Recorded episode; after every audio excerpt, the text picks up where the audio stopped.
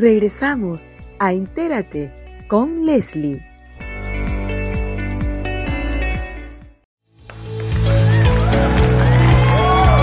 El programa que revese las redes sociales. Presentamos a nuestra conductora. Bienvenida, Leslie.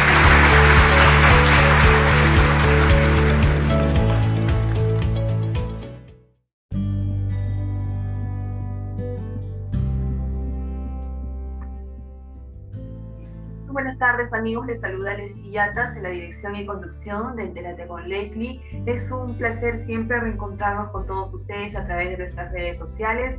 Hoy tenemos a una distinguida invitada a través de nuestro podcast y se trata de em, Paulina Fachín. Paulina Fachín es muy conocida acá en el Perú, ella es abogada venezolana especialista en Derecho Internacional Económico y Derechos Humanos. Eh, preside la eh, ONG Haciendo Futuro aquí en el Perú.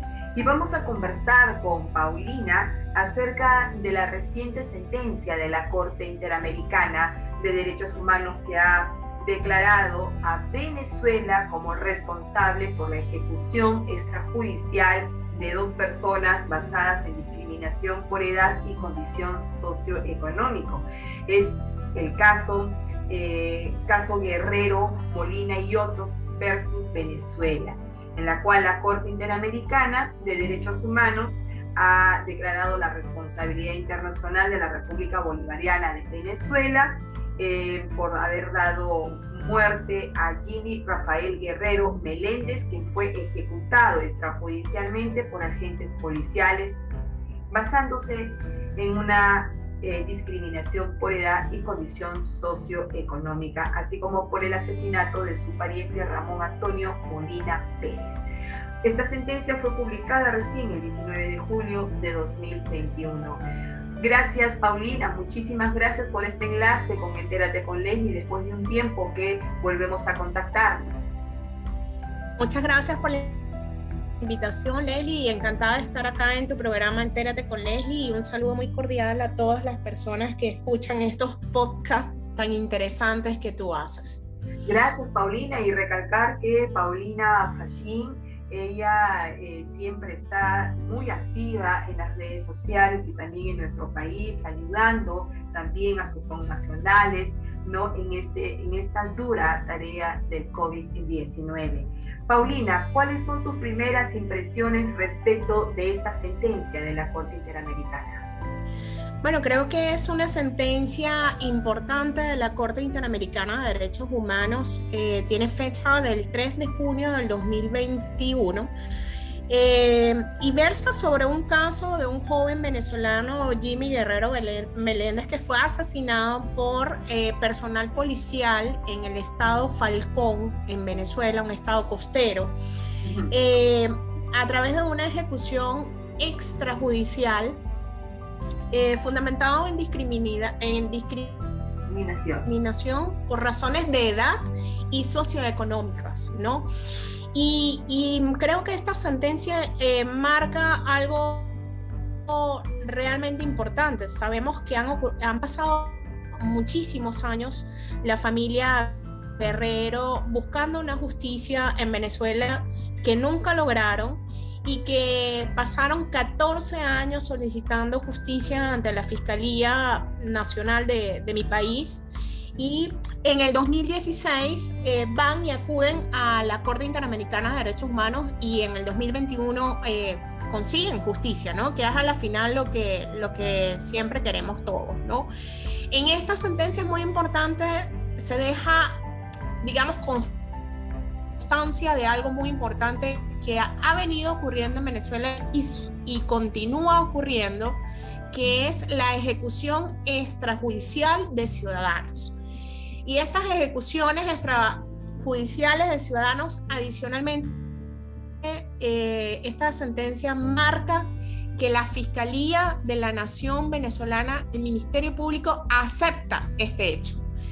Y es algo que ellos habían negado incluso en los informes de la Comisión de Derechos Humanos de Naciones Unidas. Así que esta sentencia deja en evidencia más allá de hacerle justicia a la familia de Jimmy Guerrero y de su tío, porque la otra persona que fue asesinada fue Ramón Guerrero Molina, fue su tío, em, deja ese precedente eh, que como todos sabemos las ejecuciones extrajudiciales son violatorias de los derechos humanos. Este era un joven venezolano que venía sufriendo hostigamiento, ya lo había denunciado ante las autoridades de, de su estado, lo había denunciado ante la Defensoría del Pueblo de su estado y adicionalmente había sido apresado y torturado varias veces antes de ser asesinado. Y es vilmente asesinado por agentes de la policía del estado Falcón, eh, despojado de sus uniformes oficiales cuando se bajaba de su auto eh, para realizar unas compras en una ciudad que no era su ciudad de origen, eh, una ciudad pequeña que se llama Punto Fijo. Creo que marca un ícono Importante, obviamente sabemos que las sentencias la CIDH Venezuela no las ha venido cumpliendo. Eh, Venezuela ya no es parte hoy en día de la Corte Interamericana de Derechos Humanos. Eh,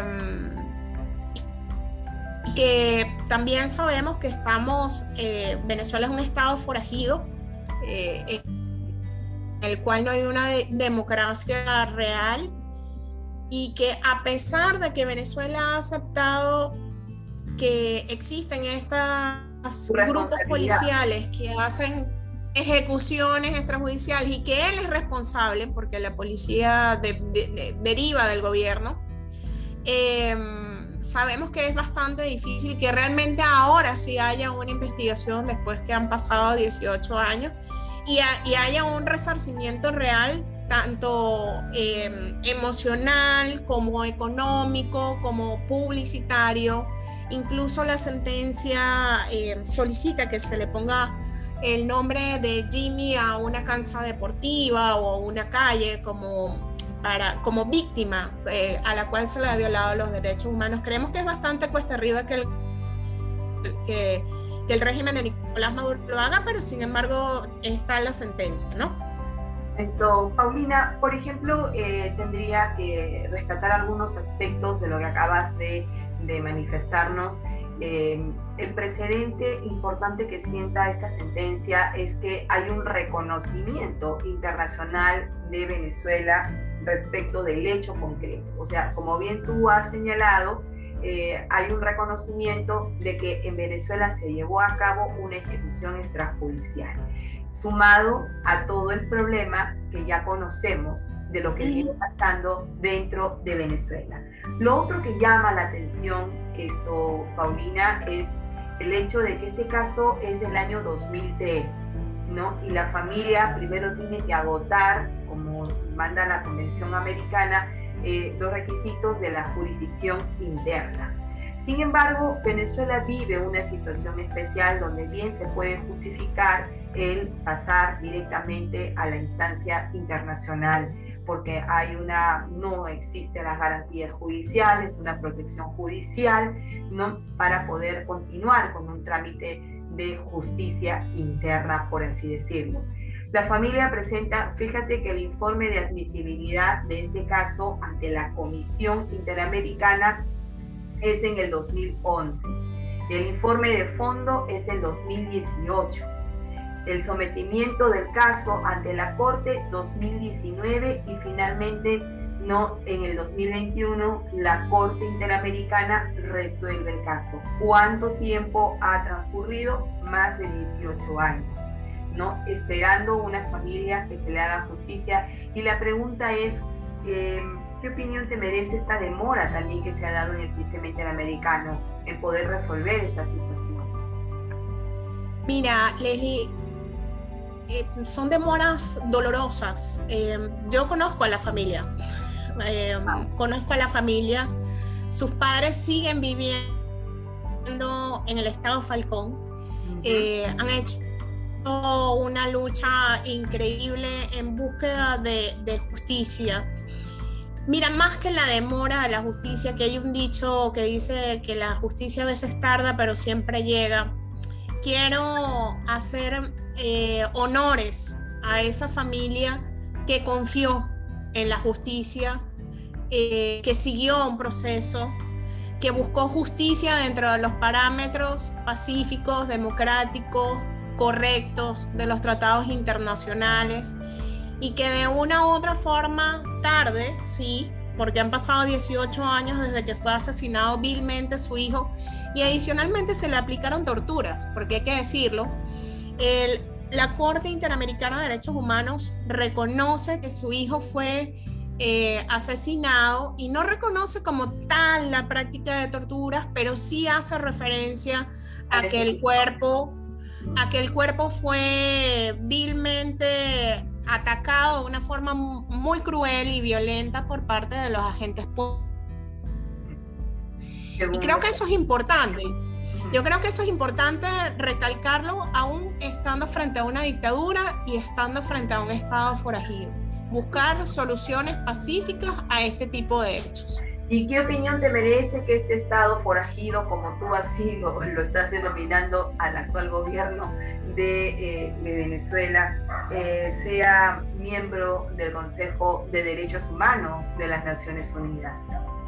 Completamente irracional eh, y contradictorio. y aún teniendo más que la misma eh, Comisión de Derechos Humanos presidida por la doctora Bachelet ha sancionado, ha sancionado, no, ha dado informes importantes, ha emitido informes importantes y declaraciones importantes sobre la violación sistemática de derechos humanos de la población. Y cuando hablo de la población no hablo de eh, líderes políticos o de activistas humanitarios solamente. Hablo de población, de civiles desprotegidos, de personas comunes y corrientes como Jimmy Guerrero, que en Venezuela han sufrido y continúan en este momento sufriendo violación sistemática de sus derechos humanos. Sí, totalmente contradictorio y es uno de los aspectos que eh, no se digamos, no se entiende de la participación y actuación de los Estados miembros de las Naciones Unidas, porque son ellos los que eligen, no, eh, finalmente son ellos los que eligen a los 47 miembros que están sentados ¿no? a nombre de su Estado en el Consejo de Derechos Humanos de las Naciones Unidas, como también la pregunta nos hacemos por qué Cuba es parte del eh, Consejo de Derechos Humanos, cuando hoy en este momento en Cuba la población también se ha levantado pidiendo, no eh, arengando que, eh, y protestando contra el gobierno comunista de Cuba, entre otros temas. bueno, Paulina, ¿Qué opinión, tú, tú, tienes acá muchos años viviendo en el Perú, y qué opinión te merece eh, ahora eh, este cambio de gobierno que se ha dado eh, tras la proclamación ya del señor Castillo Terrones en el Perú y no solamente un cambio de gobierno por, por un mandato popular, sino que probablemente un cambio de régimen político y económico. Mira, Leslie, esa es una pregunta un poco difícil de responder para mí, porque em, si bien en este país tengo 10 años, en esos 10 años he aprendido a no brindar declaraciones eh, sobre la política interna del país y yo lo sigo como una regla de convivencia acá en el país a pesar de que obviamente tengo mi visión y mi posición. Em, em, al respecto, lo que te puedo decir em, es que yo no le deseo ni a mi peor enemigo que tenga en su país un régimen como el socialismo del siglo XXI. No se lo deseo ni a mi peor enemigo. Este, yo me mudé al, Perú, tuve que emigrar al Perú eh, por persecución política, por defender la libertad de expresión, por ser justamente abogada de medios de comunicación. Sé en carne propia qué es la persecución, el amedrentamiento, la persecución violenta y, y esa persecución te persigue incluso aquí en Perú, ¿no? O sea, no, nunca, nunca te deshaces de ella, por decirlo de alguna manera. Al igual que uno siempre sigue luchando por, con amor y, por la libertad y la democracia de, de Venezuela, pero también obviamente me importa la libertad, la democracia, la, la el respeto a los derechos humanos de cualquier ciudadano sin importar dónde esté. Así, que espero que en el Perú se siga manteniendo la libertad, la democracia, la justicia, el respeto a los derechos humanos, el respeto a la libertad de expresión, que es tan importante en democracia, y que siga adelante el país con la bendición de Dios. Muchísimas gracias, Paulina. Quien es demócrata, quien ama la democracia, quien ama los derechos humanos, evidentemente siempre será del lado de las libertades de las personas en todo el mundo. Muchísimas gracias, Paulina, por haber compartido tus reflexiones sobre el caso de eh, estos jóvenes, estos señores que murieron en Venezuela de la peor manera y que eh, el mismo Estado ha reconocido su responsabilidad internacional. Muchas gracias por compartir con nosotros estas impresiones que han sido de bastante utilidad para nuestra audiencia. Muchísimas gracias a ti, Leslie, por este, por este podcast. Muchísimas gracias. Ha sido con nosotros Paulina Fachín comentando un poco sobre el caso de la Corte Interamericana de Derechos Humanos que ha sentenciado a Venezuela y lo ha declarado como responsable por la ejecución extrajudicial de personas basadas en la discriminación por edad y por condición socioeconómica. Ya regresamos.